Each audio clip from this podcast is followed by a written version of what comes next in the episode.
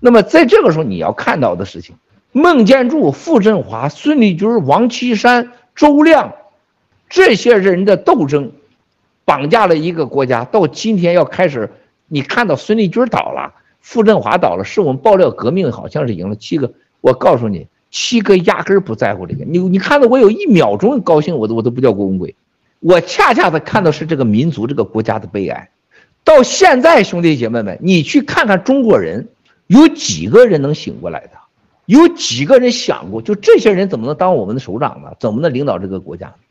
没人想这个问题。这些人像恒大的事情，现在处理恒大债务，欺压百姓摸底。现在你看，对恒大的党内，我跟你们说了吧，这一二三方式，我说这一二三都不会发生。现在七哥说对了吧？恒大，我现在不告诉你们答案。现在对恒大的叫摸底。欠谁钱？封口，地方交地方，然后叫恒大内部把以以物抵债，好戏还没开始呢。处理这事儿人是谁呀？郭树清、周亮、王岐山的秘书。郭树清、王岐山百分之百的人，郭树清是整个的核心，周亮是二把手。你想想，要周亮和郭树清处理这个雷能埋多大呀？上海银行能出来吗？事吗？兴业能出事吗？中国银行能出事吗？民生能让出事吗？都不让你出事，会捂下去。但是这对爆料革命是坏事吗？绝对是好事。咱们战友们千万别有赌场心理，一翻两瞪眼到赌场，一翻我二十点，你二十八点，永远不要这种心理。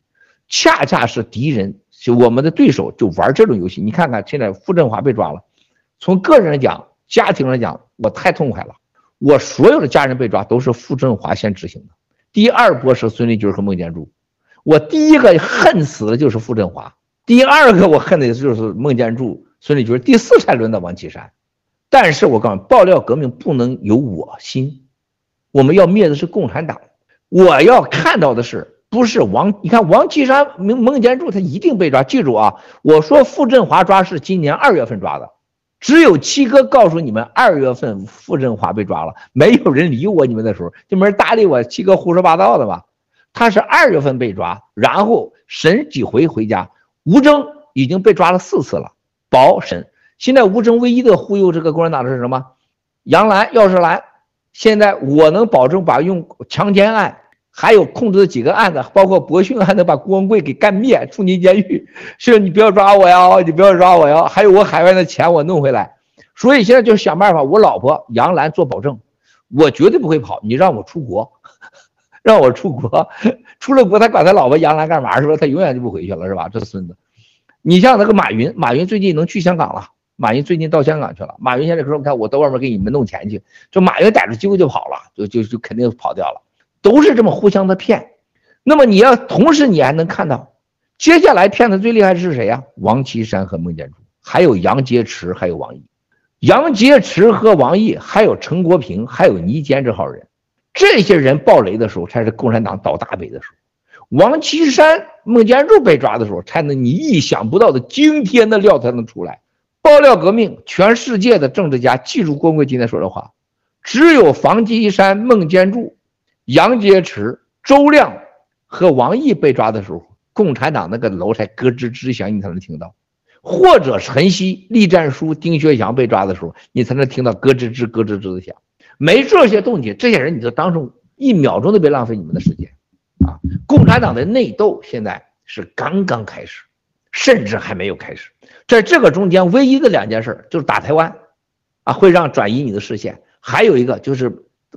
美国和中共的各种经济的崩塌，但是你记住，不会把因为经济崩塌和恒大地产让共产党完蛋。最终的结束共产党的一定是你会体现的共产党的内斗升级了，加上经济崩塌，加上打台湾，他一定会完。这些事情都是在烧的慢火。共产党能不能平平掉恒大事件？短暂时期，我跟你们说过，今是二十大以前不能让恒大出事儿。他不能让恒大出事的本身这个想法，他就是比天还大的事儿，比恒大出事对咱还好。而且他恒大是代表着房地产，现在是郭树清，还有周亮来处理，好极了，是吧？兄弟姐妹们，我跟你们说实在的，说到这的时候，就我真的觉得啊，就老天爷站在了中国人民这边，站在了爆料革命这一边。